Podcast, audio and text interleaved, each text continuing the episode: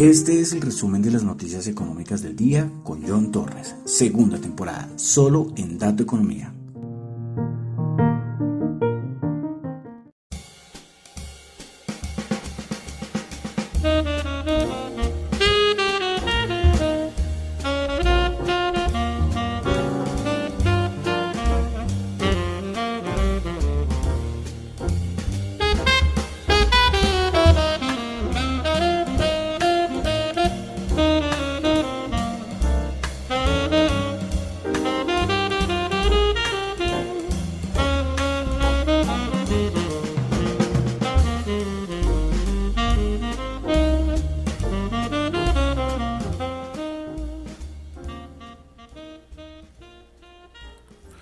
Buenas noches a todos. Son las 10.03 de la noche de hoy, jueves 20 de enero del año 2022. Mi nombre es John Torres y este es el resumen de las noticias económicas de el día. Saludos a los que me escuchan en vivo en Radio Dato Economía, a los que escuchan el podcast en Spotify. Recuerden calificarlo de unas 5 estrellas. En Apple Podcast recuerden calificarlo de unas 5 estrellas. Y también en YouTube. Recuerden suscribirse. Eh, hoy un oyente, Juan, no me acuerdo la... Se llama Juan. Eh, voy a revisar aquí, creo que lo tengo acá. Pero bueno, el asunto es que hoy él me dijo que colocara lo del canal, el link del canal de YouTube aquí mismo, bueno, cuando publico el podcast y lo trataré de hacer entonces en el canal del, del, programa. ¿sí? Eh, estoy tratando aquí de buscar rápidamente el nombre Juan David, Juan David, el nombre del, oyente, del tuitero, que me dijo John, deberías colocar el link del canal de YouTube en, los podcasts, ¿sí? En los, en los canales del, de las, sí, en los canales del podcast, tanto en Spotify como en Apple Podcast. Entonces, lo voy a hacer, lo voy a hacer. Eh, bueno, entonces vamos a comenzar con el resumen de las noticias económicas del día de hoy. Bueno, la música debería ser una cosa deprimente, una cosa terrorífica, por lo que está pasando en los mercados en este momento, lo que pasó hoy y lo que sigue pasando.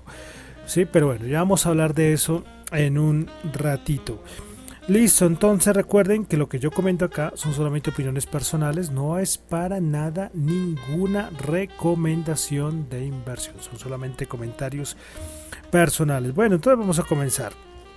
Tuvimos dato de inflación en Japón del mes de diciembre, dato interanual se esperaba 0,9 y terminó en 0.8%. Bueno, pasamos a Europa, donde tuvimos el índice de confianza del consumidor del Reino Unido, el del mes ya de enero. A ver, un momentito. Bueno, sí, ya. Se estimaba menos 15, terminó en menos 19. Tuvimos un dato que, bueno, va a pasar la historia, creo. El dato de índice de precios del productor en Alemania. El mes de diciembre 5%, se esperaba 0,8%, y el interanual se ubicó en 24.2%, se esperaba 19.3%. Este dato para encontrar un dato similar en Alemania tocaría irnos como a la época de la Segunda Guerra Mundial. para encontrar un dato de este calibre, 24.2%. Eh, hace mucho lo decía, y es que estamos viviendo páginas importantes de la historia económica. ¿eh? Los que estudiarán economía tendrán que en historia económica ver lo que, lo que, lo que pasó después del 2019. sí, va a ser muy interesante, va a ser muy interesante ver estos datos macro de datos de inflación en Estados Unidos del 7%. Imagínense estos datos de índice del precio del productor, los del 2020 de desempleo. Bueno, datos, como les digo, son páginas históricas. Las que se las que se están construyendo desde que apareció el COVID. Bueno, también tuvimos datos de inflación en la eurozona. Diciembre del mes de diciembre, dato mensual 0.4% eh, y el dato interanual 5%.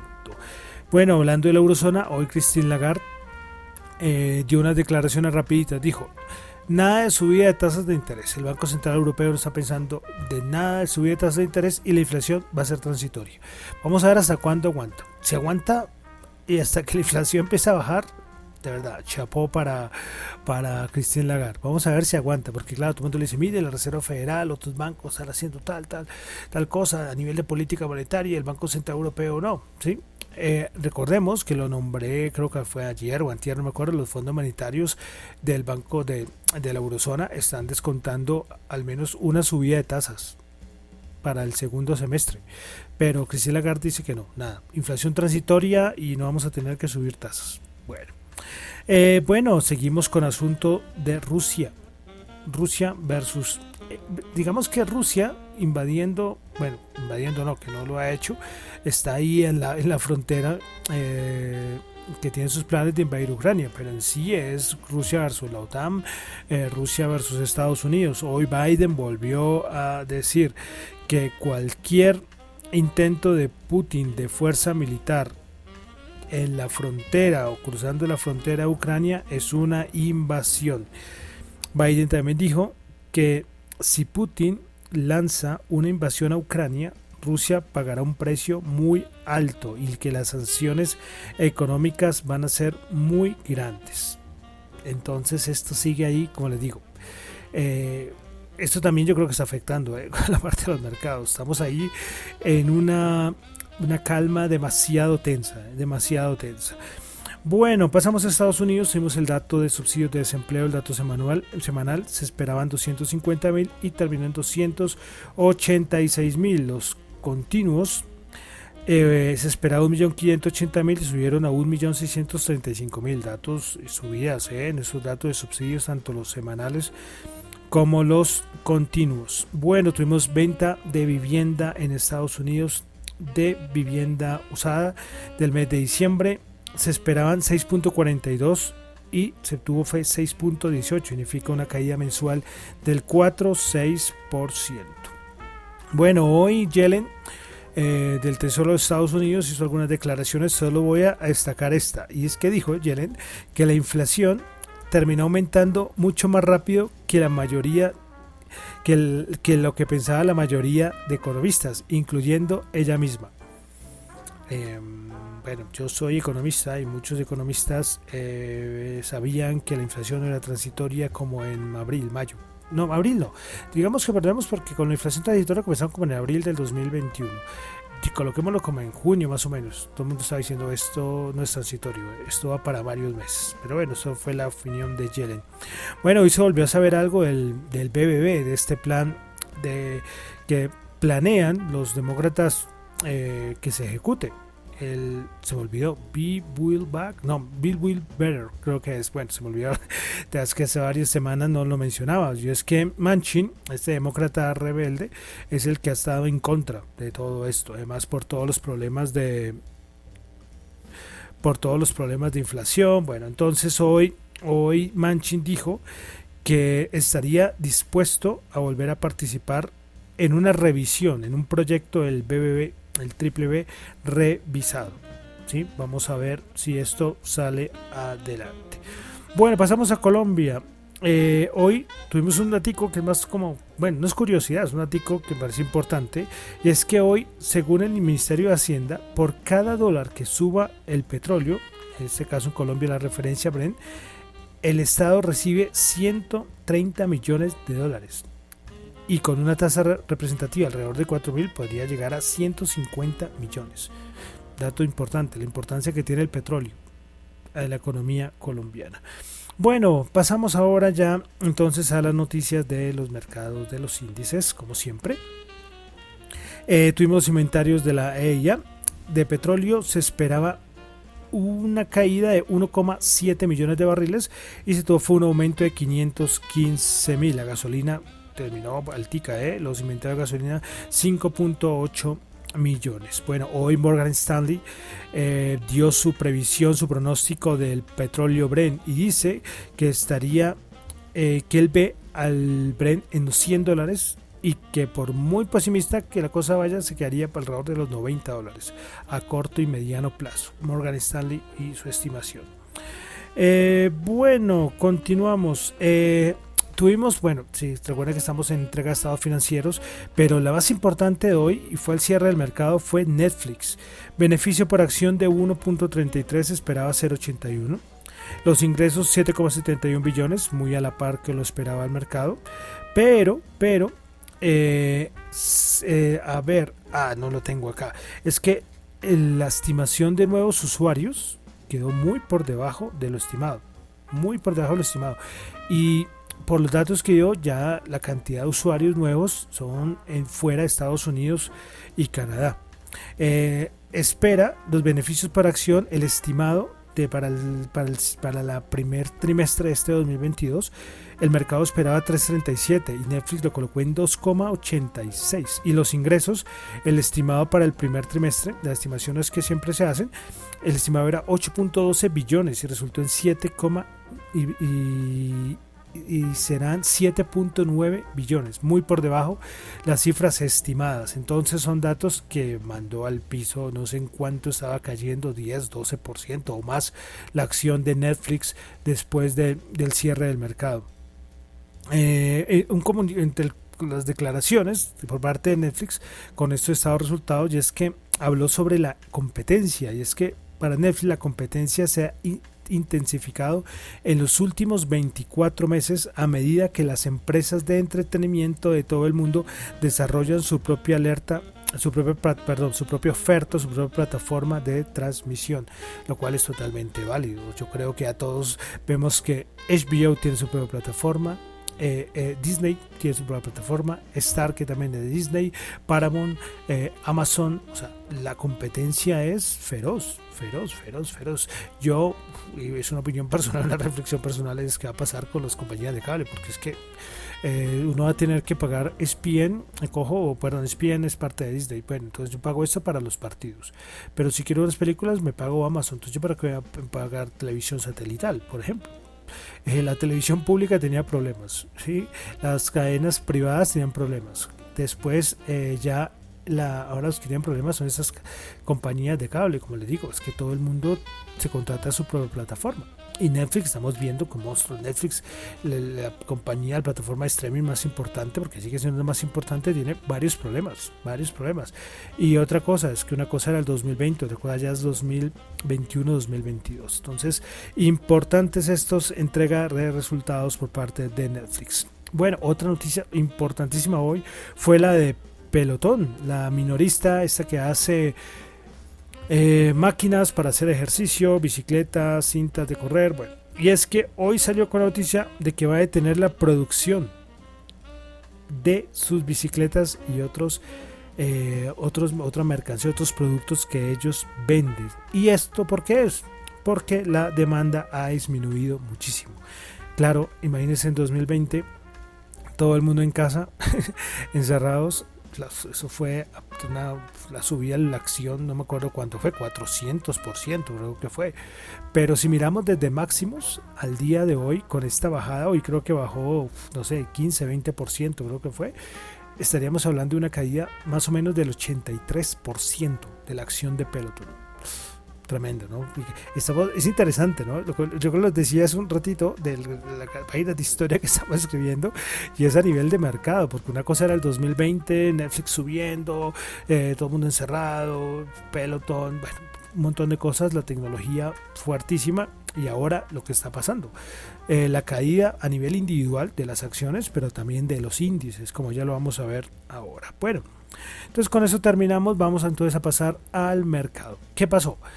Hoy teníamos un rebote fuerte, un buen rebote, un rebote más del 1% en el Nasdaq, el SP500 y de un momento a otro, ¡pua! papelón, papelón, papelón, ventas masivas al terminar la jornada y que no solamente eh, borró todo lo que llevaba ganado el día, sino que se fue a mínimos. Y a niveles técnicos la cosa está preocupante. Eh, ¿Qué quiere que les diga? Que ya hay, eh, que ya vamos a entrar en un crash. ojo, ojo porque las cosas está, técnicamente, la cosa está muy delicada. ¿Qué han dicho los cuantitativos? Que ustedes que siempre los digo mucho, miro la parte técnica, pero también los cuantitativos. Que los ETFs habían vendido Nasdaq con todo ayer y que hoy se le iban a vender con todo SP500. Eh, porque, porque, porque llegaron a niveles importantes, tienen un nivel de referencia importante. Entonces, ¿Qué pasa? El problema es que mañana es el día de vencimientos. Recuerda que yo les había dicho que está, siempre cuando hay semana de vencimientos hay una volatilidad tremenda, pero claro, esta ha sido la más tenebrosa. A nivel técnico, el SP500 está haciendo algo que es visitar un nivel técnico importante que no hacía desde junio del 2020. Desde junio del 2020. Estamos en un momento de que si se pierden esos niveles y no se recuperan, eh, ojito, ahí yo creo que ya las alarmas de crash podríamos eh, empezar a sonarlas. Y ahí sí eh, huyan todos. Porque porque de ahí para abajo hay mucho espacio para corregir ¿Qué va a pasar mañana? No sé, mañana en la apertura de Estados Unidos es que ocurren los vencimientos y por eso es que siempre, siempre cuando ocurren esos vencimientos es que salen y los primeros minutos son de una volatilidad tremenda. Y después empieza el mercado a reaccionar y veremos qué va a pasar. Pero, pero los niveles en que está, yo digo, uy, delicada la cosa, muy delicado, muy delicado. El Nasdaq era el, ay, qué pena, le pegué el micrófono. El Nasdaq era que lo generaba preocupación, pero ahora fue el SP500 que tenía que respetar un nivel técnico. como era la media de 100, eh, bueno, los que no tienen relación con los mercados y eso, pues dirán este de qué está hablando. Si son, son de esos gráficos que ustedes ven por ahí, si uno ahí se basa y, para el análisis técnico, no análisis cuantitativo, más análisis técnico. Pues bueno, el problema es que ya eh, lo, rompió. Eh, ¿Qué pasa? Falta un poquito más de miedo faltaría más de miedo. ¿Y qué nos está nos puede dar esto un poquito más de miedo? El VIX tendría que estar mucho más alto. La última vez que estuvo visitando estos niveles, el SP500, como les digo, estamos hablando de junio del 2020, el VIX estaba por el 30. Sí, por 30, 31 alcanzó a llegar en esas, en esas fechas. Y ahorita, eh, de una vez, miremoslo, el VIX está en 25,59. Claro, eh, el VIX cierra, hay una cosa son los futuros y otra cosa es el spot. Y el spot cerró en 25.59 con esa bajada tremenda. El problema es que los futuros siguieron bajando. Entonces esto mañana tendría que abrir, bueno, es que en la noche puede pasar cualquier cosa, pero tendría que abrir mucho más arriba. Entonces veremos a ver si se asoma a los 30, 31, si en la noche la cosa no mejora. Y esperar qué pasa con el vencimiento. Eh, poca información más hay, o sea, ¿Por qué está pasando esto? Bueno, recuerden las, las distorsiones, esas divergencias que teníamos de, del mercado desde el año pasado. ¿Se que yo les decía que había un montón de cosas que decía que el mercado no puede estar tan alto? Y miren lo que está pasando. Miren lo que está pasando. Niveles técnicos importantes. Eh, bueno, eh, es que es muy complicado saber qué va a pasar. Esto sí, la bola de cristal no la tiene nadie, no la tiene nadie. Mañana pendientes de esa apertura y ver cómo cierran. Y otro día que será muy importante será el día después del, vencimiento, es decir, el día lunes. Será muy, pero muy importante. Mañana es importantísimo, pero el día lunes también será también muy importante. Eh, complicado, nerviosismo, nerviosismo y mucho nerviosismo. Eh, ¿Por qué no puedo decir todavía? Porque es que con la información y yo trato de buscar, o sea, que me gusta mucho ahí a nivel de mercado meterme ahí donde, donde puede mirar qué está pasando, es que hay, hay, hay índices, hay indicadores, perdón, eh, que todavía no indican crash. De pronto mañana se activan, pero todavía no indican crash. Es que eso es lo, eso es lo curioso. Eso es lo curioso. El problema es que a nivel técnico está el SP500 es una zona muy peligrosa, muy peligrosa. Entonces, bueno, miraremos a ver, pendientes el día de, de mañana. Como les digo, esa apertura va a ser clave para después, para dónde va a coger los, los, los, índices, a ver si, porque mañana tiene que, como les digo, mañana sueltan papel, mañana porque hay vencimientos, bueno, es un mecanismo de mercado que no voy a explicar acá, pero que es importante. Bueno, entonces, Nasdaq 100 bajó 201 puntos, menos 1,3%, 14.846. Principales ganadores en el Nasdaq 100, JD.com 6.5%, Baidu 4.8% y Mercado Libre 2.8%. Principales perdedoras en el Nasdaq 100, tuvimos a Micron Technology bajando el 5.4%, NXP Semiconductors menos 5.3% y AMD bajando el 4.9%. Bueno, vamos con el SP500. Eh, yo les decía que varios analistas dicen que si por si al caso el SP500 llegar a la zona entre 4.200 y 4.300, yo creo que la Fed va a hacer algo. Y muchos dicen eso, la Fed no va a dejar que el mercado caiga en caída libre, ¿sí? Pero todavía, bueno, está, está cerca, porque los futuros están con 4.430. El SP500 cerró en 4.482. Bajó 50 puntos, bajó menos 1,1%. Principales ganadoras del día en el SP500. Tuvimos a Morgan Stanley subiendo el 4,2%, Travelers Company subiendo el 3,1% y Booking Holdings subiendo el 2,3%. Principales perdedoras del día en el SP500. Eh, Garmin bajando el 6%, Micro Technology bajando el 5,4% y MT Bank Corporation bajando el 5,4%. Vamos con el Dow Jones que bajó 313 puntos, menos 0,8%, 34.715 puntos.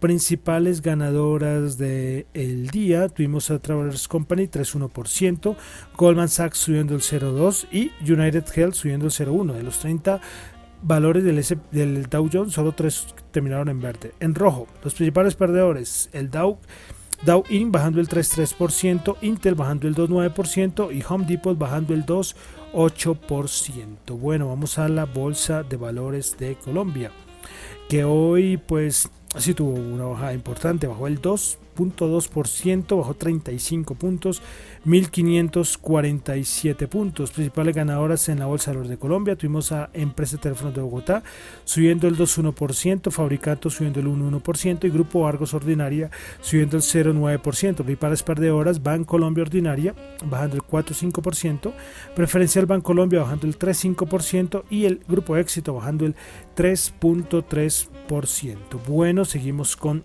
petróleo, WTI 84,5 bajo 0,5, Bren 85 0.974, bajando 0.3. En estos momentos, en estos momentos, si ustedes ven los futuros, está bajando todo, todo, todo, todo. Recuerden que cuando hay crash, si llegara a haber un crash, el del 2020, es que baja todo. No hay resguardo, puede ser que la gente se quede en cash. De resto, salen a vender todo, bonos, metales, petróleo, commodities, de todo, de todo, de todo. El oro 1869 subió 1 dólar la onza. Criptos, criptos que también la están pasando muy mal.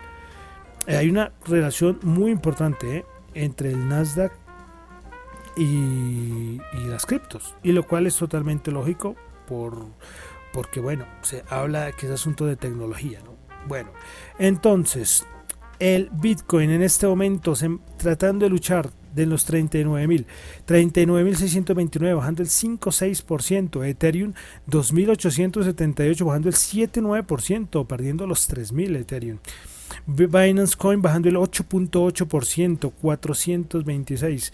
Cardano bajando el 8.9%, 1.2 dólares. Solana bajando el 7.9%, Ripple bajando el 4.8%, Terra bajando el 4.7%, Polkadot bajando el 7.7%, Dogecoin bajando el 7.1% y Avalanche bajando el 8.8%. ¿Qué tal las caídas eh? en las criptos también? Bueno, y hoy de criptos también tuvimos varias cositas. Bueno, primero que todo, recordemos que Jerome Powell nos había dicho que nos iba a dar un informe sobre lo que está haciendo la Reserva Federal respecto a la CBDC, es decir, la cryptocurrency, eh, la cripto del Banco de la Reserva Federal. La CBDC es eh, Central, Bank, Central Bank Digital Currency, ¿ok? Las criptos que son emitidas por los bancos centrales. Pues hoy mostró un informe donde eh, que eh, bueno, voy a resaltar lo importante para no embolatarme con tantas cosas. Eh, bueno, primero que Estados Unidos está considerando monedas, una moneda digital, lo cual tendrá que ante todo tener el apoyo del Congreso. Eh, para la Reserva Federal, una moneda digital cambiaría fundamentalmente el sistema financiero. La Reserva Federal dice que no hace recomendaciones sobre si se debe implementar sí o no una cripto digital emitida por un banco central. Que mm, la Reserva Federal dice que espera que el público participe con preguntas, eh, con aportes respecto a todo lo del proyecto del el dólar digital. Entonces esto fue lo importante, bueno, quedamos un poco como, como en las mismas, pero bueno, eh, sí, no sé, muchas cosas importantísimas que se han hablado, no, pero se está trabajando por parte de la Reserva Federal en eh, el dólar digital. Recordemos que ya el yuan digital ya en China ya lleva más de un año. No sé cómo ha sido la aceptación, hace mucho no, no, le hago seguimiento, pero, pero es importante y es otros protagonistas. ¿eh? Eh, es algo curioso, ¿no? En el, en el informe del yuan digital, que ellos llevan trabajando en esto como desde hace más de cinco años, son los nuevos, lo en China, eh, nombran a Bitcoin. Es que Bitcoin hizo que surgiera el yuan digital. Bitcoin cambió muchas cosas.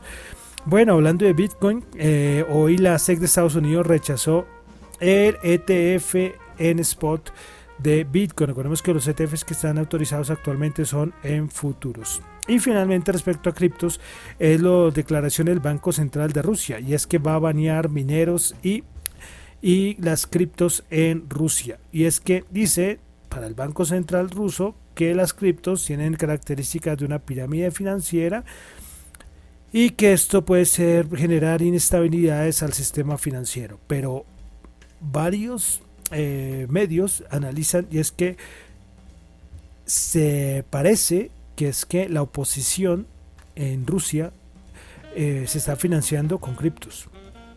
Sí, porque esto del cuento de la pirámide y todo esto, bueno, eh, pero que hay razones mucho más de peso para prohibir las criptos en Rusia. Bueno, pero ahí lo quería señalar. Bueno, hoy por tiempo no voy a hacer el diccionario cripto porque ya es muy tarde y muchas cosas y ya esto va otra vez muy largo.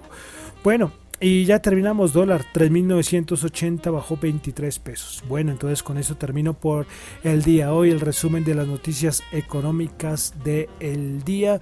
Interesante lo que va a pasar mañana en el mercado. Recordemos que estamos en niveles no vistos desde el 2020. ¿eh? Desde el 2020. En época eh, de, junio del 2020. ¿sí? Entonces por eso hay que estar muy pendiente de lo que pasa en el mercado el día de mañana.